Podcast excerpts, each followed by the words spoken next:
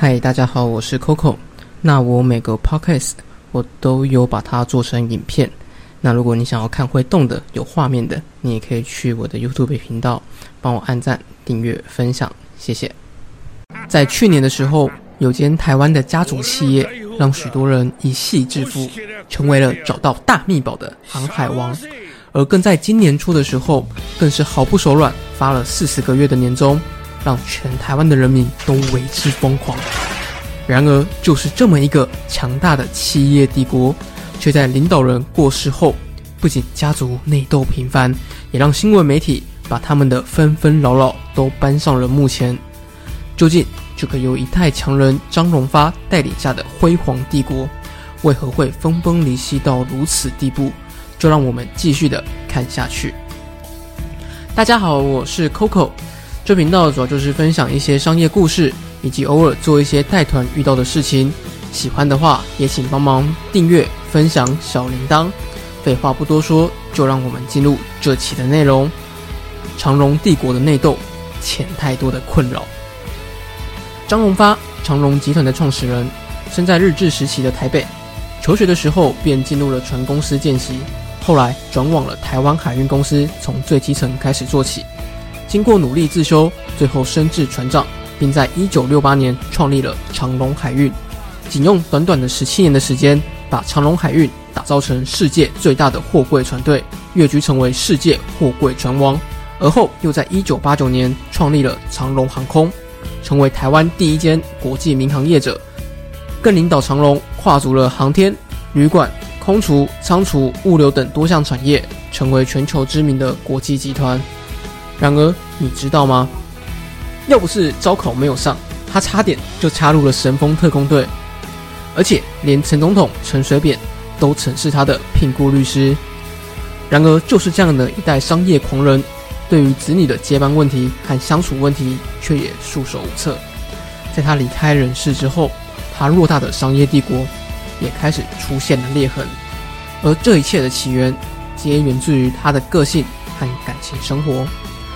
长期跑船的生活，培养了他强大的独立性，再加上船长职位的特性，造就了他掌管天下不容智慧的个性。因为船长他在船上便是要总揽全责，从路线、货品到人员的生命安全，都是由他一手掌控。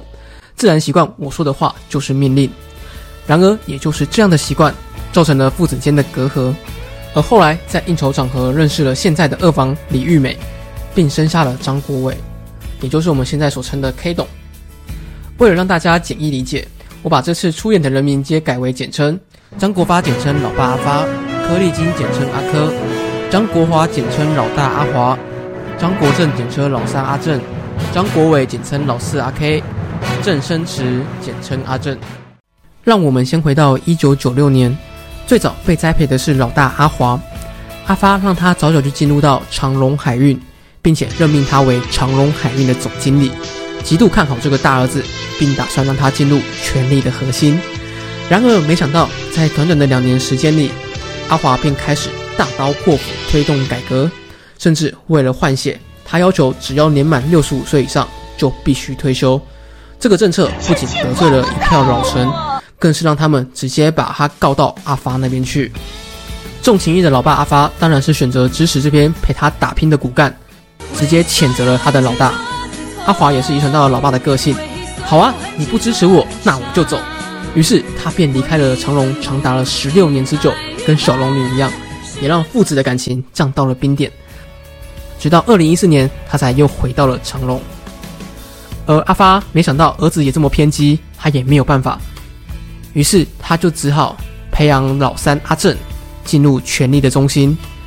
虽然过程当中，老三也曾因为与阿发的理念不同而离家出走去创业，但后来也许是学了佛教的关系，个性逐渐成熟，也在四年后返回集团，并且针对阿发交代的事物，他都是全力以赴达成目标，也让阿发另眼相看，并且在二零零四年获得阿发的认可，派任为集团首席副总裁，兼任长隆海运董事长。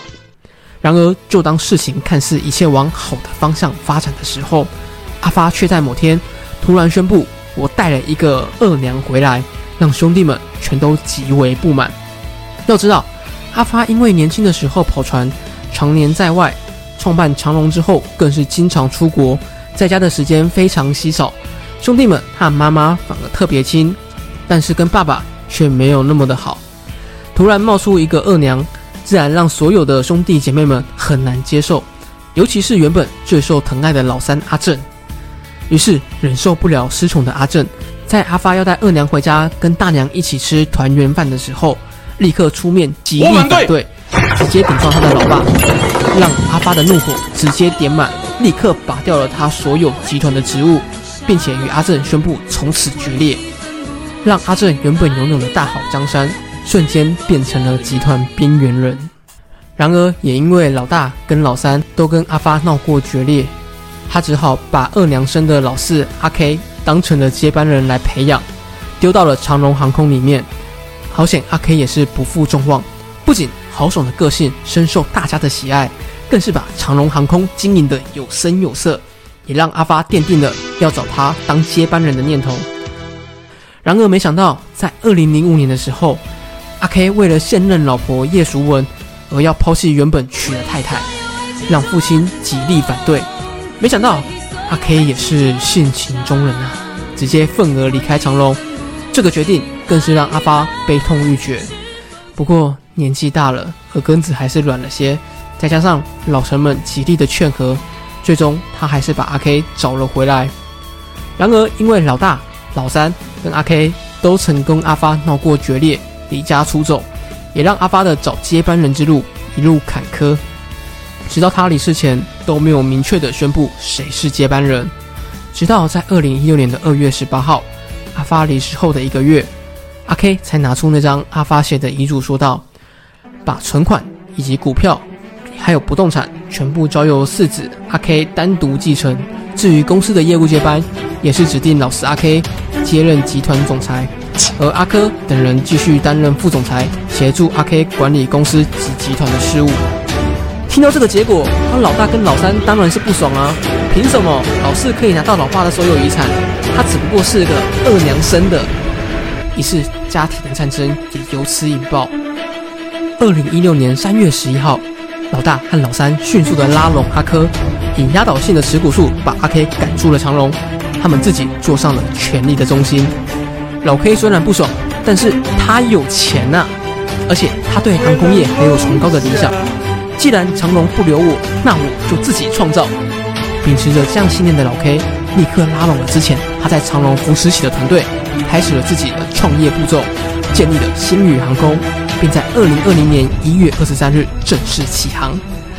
然而另一边，老大他们在踢走了阿 K 之后，他跟阿珂也不演了，直接在二零一九年的二月十一号又赶走了老三的团队，更在二零二零年的五月二十七号直接把老三也赶出了权力的铁王座，由自己和阿珂掌握了整个长隆的权力核心。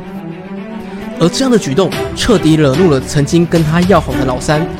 于是老三也开始密谋，要如何才能夺回属于自己的一部分。而同一时期，Coffee Ninety 也开始强势崛起，完全打乱了阿 K 的创业脚步。这也让阿 K 开始思考：若是照这样的步骤下去，星宇的资金会不会无法负荷？还是如果能有长荣或是利荣的资源的话，这样才有翻身的机会？虽然老三和阿 K 都有这样的想法，但当初的不对谈还是让他们心有隔阂。而就在这时，已经离开二十年的阿正出现了。他之前在阿发在世的时候御用外交官，交际手腕可见一斑。也就是这样的一个人，帮助他们打破了彼此的隔阂，确立了一起对抗老大和阿珂的决心。更是在今年二月二十五号展开行动，以迅雷不及掩耳的速度把老大和阿珂拉下了王位。究竟后面的情况会如何发展？老大和阿珂会不会又有其他的招数？而老三和阿 K 后面会不会又有持续的斗争？就让我们继续的看下去。这期的内容就是简单版长龙内斗的过程写出来，当然其中还有更多的小细节和股权的纷争，就不一一赘述。只是每天看到新闻都知道报这个有点烦，毕竟这个是有钱人的困扰，而我就没有这样的问题。以上就是这期的内容，如果喜欢的话，也请帮忙订阅、分享小铃铛。我是 Coco，我们下次再见。